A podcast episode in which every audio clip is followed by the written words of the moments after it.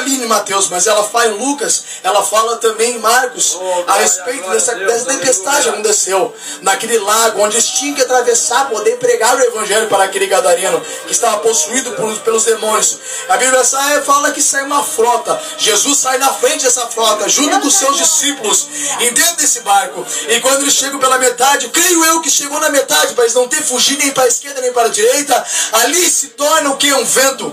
Vem um vento veemente forte, ao qual começa a colocar o barco para cá, começa a botar o barco para cá, e os discípulos começam a se perturbar com aquilo. Os discípulos começam a incomodar.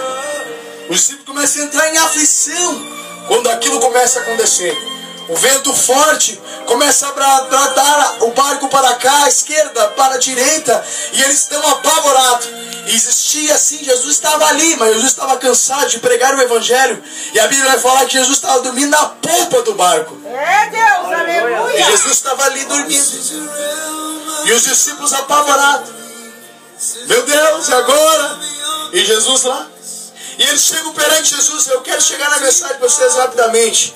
Não só aqui, mas eu tenho outras palavras mais para falar para você. Aleluia. E quando ele chega perante Jesus, ele diz: Pedro, chega, Senhor, não te importa que nós vamos perecer? Jesus se levanta e olha assim e vê que está aquele mar revolto, as águas batendo, bramindo, quase debulindo já o barco, eles quase afundando a água, entrando para dentro. E Jesus vem e fala primeiro para o vento: Acalma-te, vento. Acalma-te, mar. Aquieta-te. E ao mesmo tempo que Jesus falou, aquilo aconteceu. A Bíblia fala que se tornou uma bonança. E Jesus agora olha para os seus discípulos e diz: Por que sois tímido? Por que tens medo? Pode-se comparar a timidez com medo. Por que vocês têm medo? Aonde está a fé de vocês? Jesus fala, é aí que eu quero entrar na mensagem com você. O que está te amedrontando, irmão? O medo pode causar muitas coisas na nossa vida. Né? Tem o medo que pode causar o tremelico, tu fica né, tremendo, até tuas pernas começam a cair, querer se debater. A tua boca, a tua saliva fica seca e você começa a ter medo. Fala pro teu irmão assim, o medo é o contrário da fé. Fala de novo. O medo é o contrário da fé.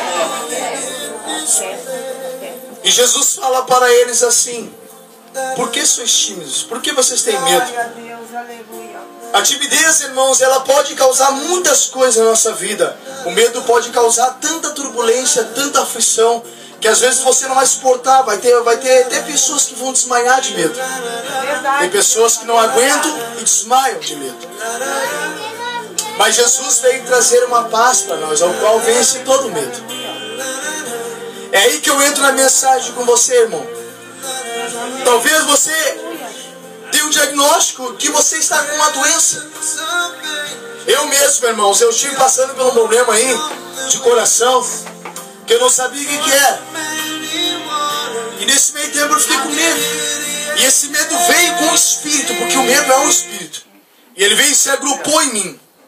Ele se agrupou em mim e aquilo veio e começou a me, me- a me oprimir, irmão. E aquilo me oprimindo, me oprimindo, eu fui parando e acabei parando no hospital. Mas fala pro teu irmão assim. Deus quer ouvir da tua boca palavras que edificam. Fala pro teu irmão. A tua boca, palavras que edificam. A tua fé. Deus quer ouvir palavras que edificam a tua fé na tua boca. Eu estou passando por uma tribulação. Senhor, talvez eu vou morrer, mas eu não vou deixar de adorar. Fala que nem Jó falou. O meu redentor. Eu sei que ele vive. Macantaramanamassuregueta.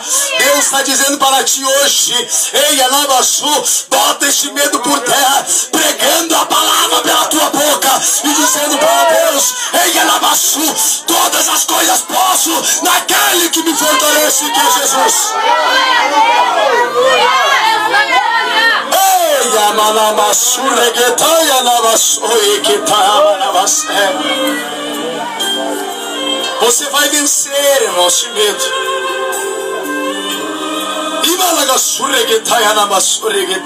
Oh. Um diagnóstico talvez.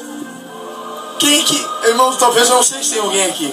Mas nós vamos ver pessoas que às vezes ela olha e tem um diagnóstico de câncer.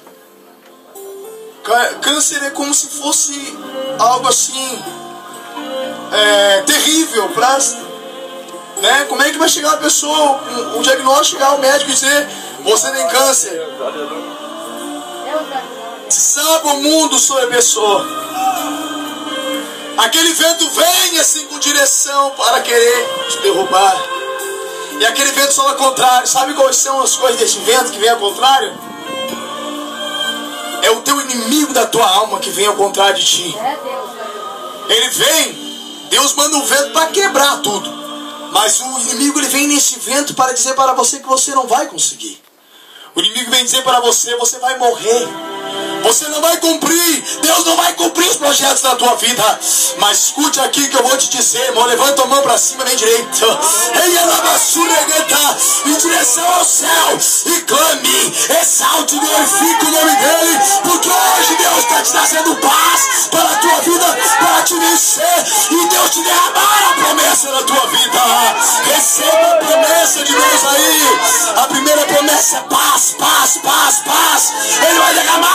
Vida.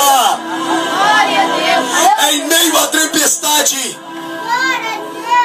que Deus vai te trazer paz. Agora nós vamos ver outro episódio que acontece de vento forte. Paulo, Atos dos Apóstolos, capítulo 27. E o versículo de número 13 em diante vai falar de uma tempestade que se formou entre o mar de cerca. é, como é que é o nome do lugar lá? Era. eu- ah, não, me falhou meu, agora não me lembro. Qual é o nome do, do- do lugar? Eu sei que eles, eh, Paulo tinha que atravessar o mar para chegar até em Roma, porque lá ele tinha que testemunhar do Evangelho de Deus. E a Bíblia vai falar que em Atos, lá em Atos, depois você lê lá em Atos, capítulo 27, a Bíblia vai falar que eles vão em direção, então entrando para dentro do mar, é, e quando eles chegam, não creio eu talvez pela, pelo meio do mar, porque Deus às vezes coloca a gente no meio da prova, né? Para te não voltar e nem ir, né? Ou, ou vai ou racha, né? Então vai, né? É melhor ir do que, do que rachar, né? ó?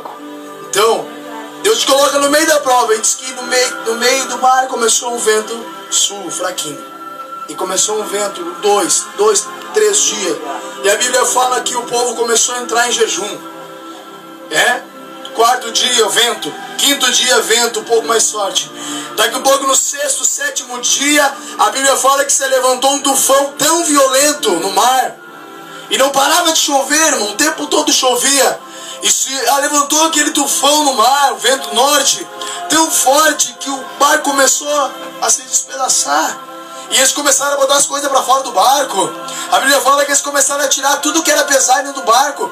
E daí o barco começou, o leme começou a quebrar. Eles não tinham mais leme. Daí começaram a andar à deriva. E eles não tinham paradeiro aonde eles iam parar. E daqui a pouco não tinha nem as estrelas para eles olhar, porque eles se- podiam se identificar pela estrela para ir. E a Bíblia fala que se tornou uma escuridão.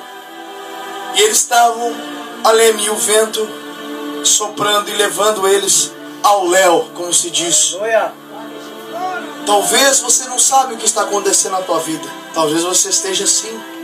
O vento soprando e tu não sabe para onde é que tu está indo. É muitas das vezes nós sentimos assim, irmão. Nós não sabemos aonde, o que está acontecendo, Senhor.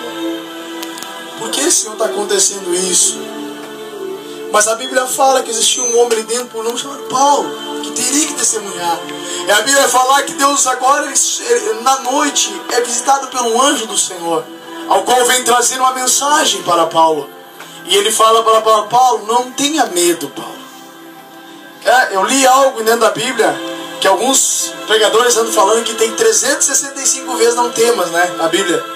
Mas não é isso aí, irmão. Tem 127 vezes não temas. Entre não ter mais, não temerei. Tem 127 Aleluia. vezes. Mas assim, irmão, pode ter certeza. Jesus disse algo bem assim. A cada dia o seu mal. Nós vamos ter que lutar a cada dia o seu mal. Mas no mundo espiritual, pode ter certeza, irmão, quando você dobra